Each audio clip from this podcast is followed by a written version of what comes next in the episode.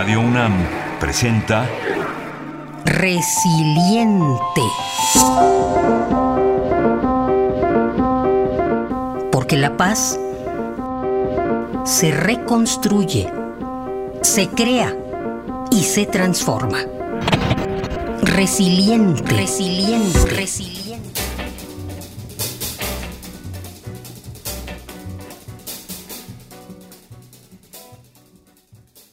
Your Majesties, Your Royal Highnesses, distinguished guests, comrades and friends,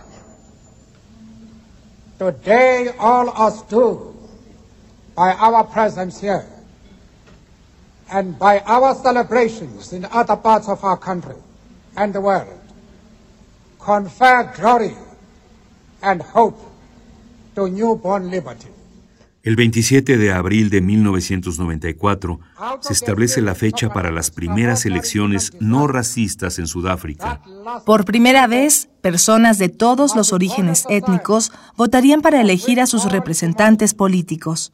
Y por primera vez, luego de casi tres siglos de colonización, Sudáfrica sería reconocida como una nación multicultural, con igualdad jurídica, económica y social para todas las personas. Es hacia finales del siglo XX que se concreta una de las experiencias más notables en la lucha por la construcción de la paz, en uno de los países más azotados por el racismo y la discriminación. Nelson Mandela, un largo camino hacia la libertad. Primera parte.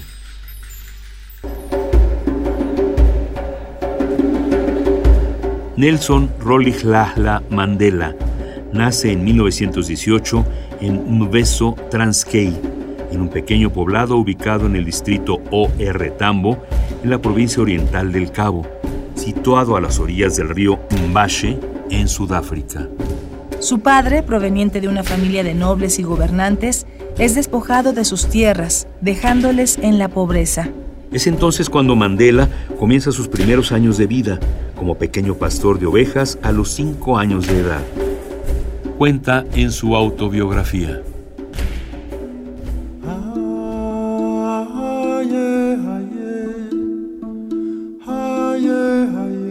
Fue en los prados donde aprendí a derribar aves en vuelo con una onda, a recoger miel silvestre, frutas y raíces comestibles, a beber leche cálida y dulce directamente de la ubre de una vaca, a nadar en los límpidos y fríos arroyos y a pescar con un cordel.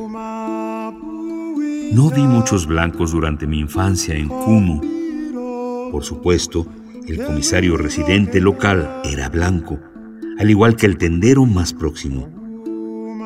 Los africanos de mi generación tienen un nombre inglés y otro nombre africano. Los blancos eran incapaces de pronunciar los nombres africanos o se negaban a hacerlo. Aquel día, en la escuela, la señorita Ndingane me dijo que mi nuevo nombre sería Nelson.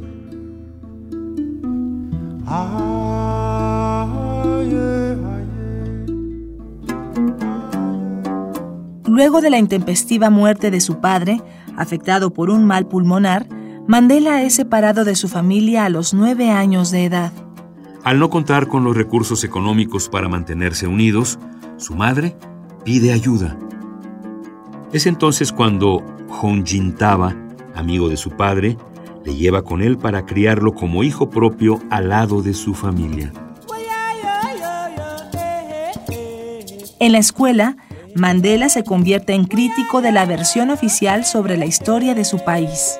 Descubre otras versiones, por ejemplo, la de los pueblos hablantes del Bantú, una historia milenaria que se remonta a extensas tierras de lagos, valles y llanuras habitadas por varios pueblos originarios de África antes de la colonización europea en el siglo XVII. Aunque el régimen del apartheid se instituye propiamente hacia 1948, en Sudáfrica se llevan a cabo numerosas prácticas previas a este periodo que buscan perpetuar la división entre distintos grupos étnicos, en específico entre las personas de piel blanca y las personas de piel negra. Para entonces, las migraciones constantes hacia aquel país conformaban un gran mosaico de lenguas y culturas. Aunque la mayoría eran pobladores de origen negro africano, había hindúes, blancos de origen europeo, inglés y holandés, además de comunidades musulmanas y judías.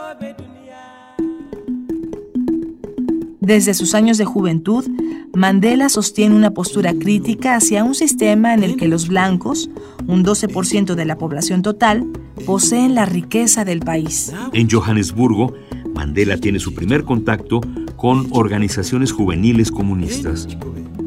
Además de cuestionar el colonialismo y la explotación hacia los más pobres, aquellos jóvenes hindúes, negros, mestizos y blancos promueven una sociedad libre de racismo y segregación. Al tener una sólida formación bajo los principios de la Iglesia Metodista, Nelson no concuerda con la perspectiva atea.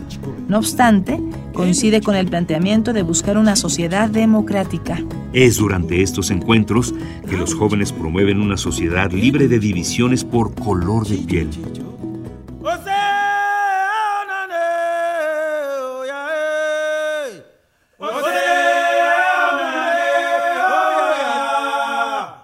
Durante este periodo, las personas se encontraban separadas en escuelas, hospitales, centros deportivos, iglesias y territorios.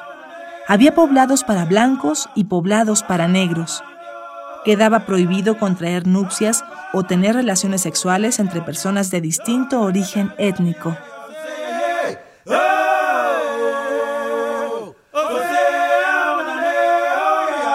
Luego de varios años de trabajo en favor de los derechos de los trabajadores negros, Mandela preside el Congreso Nacional Africano a los 32 años y es encarcelado dos años después, acusado de comunista. Es entonces cuando comienza una lucha en la clandestinidad, uniéndose a la postura del sabotaje y el ataque directo al gobierno del apartheid. Son los años en los que Nelson Mandela cree en la lucha armada como un medio para lograr la transformación social. Para entonces la situación del país parecía insostenible. Se había gestado desde hacía tiempo un clima de rencor y enfrentamiento entre las comunidades de negros y blancos. Luego de varios intentos infructuosos por derrocar al régimen, en 1964, Mandela es sentenciado a cadena perpetua acusado de alta traición.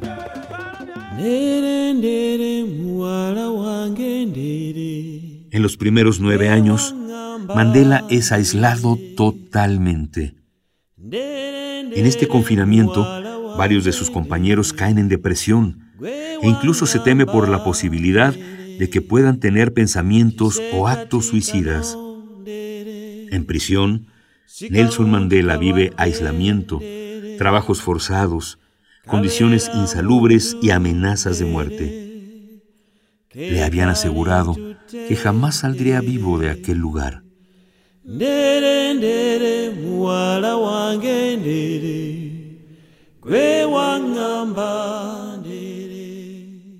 Una de las estrategias de los regímenes totalitarios es la práctica del aislamiento para mermar seriamente la integridad de los presos llevándoles en algunas ocasiones al suicidio. En vez de deprimirse o pensar en quitarse la vida, Mandela trabaja todos los días por conservar su integridad personal a través de la reflexión y aprovecha esta circunstancia para repensar su estrategia política.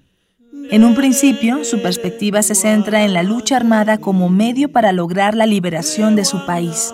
No obstante, Mandela reencausa su visión y comienza las primeras reflexiones hacia la construcción de una cultura de paz y convivencia entre los distintos grupos étnicos y sociales de la nación sudafricana.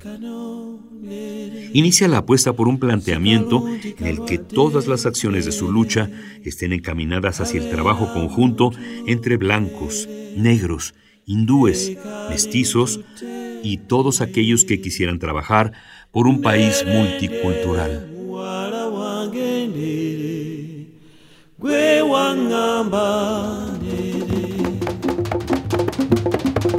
Son los años en los que se gradúa como abogado y logra la mirada internacional, convirtiéndose en referente de la lucha por los derechos humanos aún en prisión.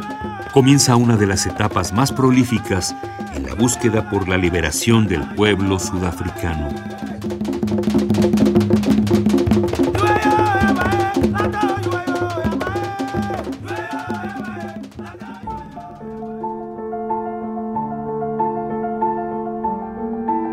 Si deseas ponerte en contacto, escribe a resilienteradio.gmail.com o a radio.unam.mx.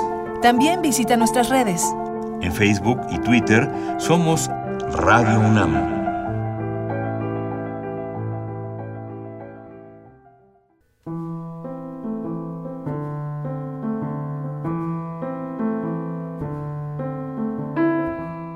Idea original y guion María Teresa Juárez. Voces Juan Stack. María Sandoval. Controles técnicos Miguel Ángel Ferrini. En la producción de Arfaxado Ortiz.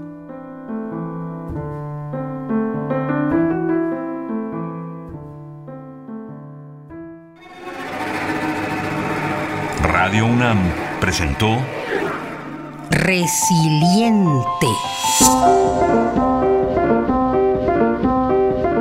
Porque la paz se reconstruye, se crea y se transforma. Resiliente. Resiliente. Resiliente.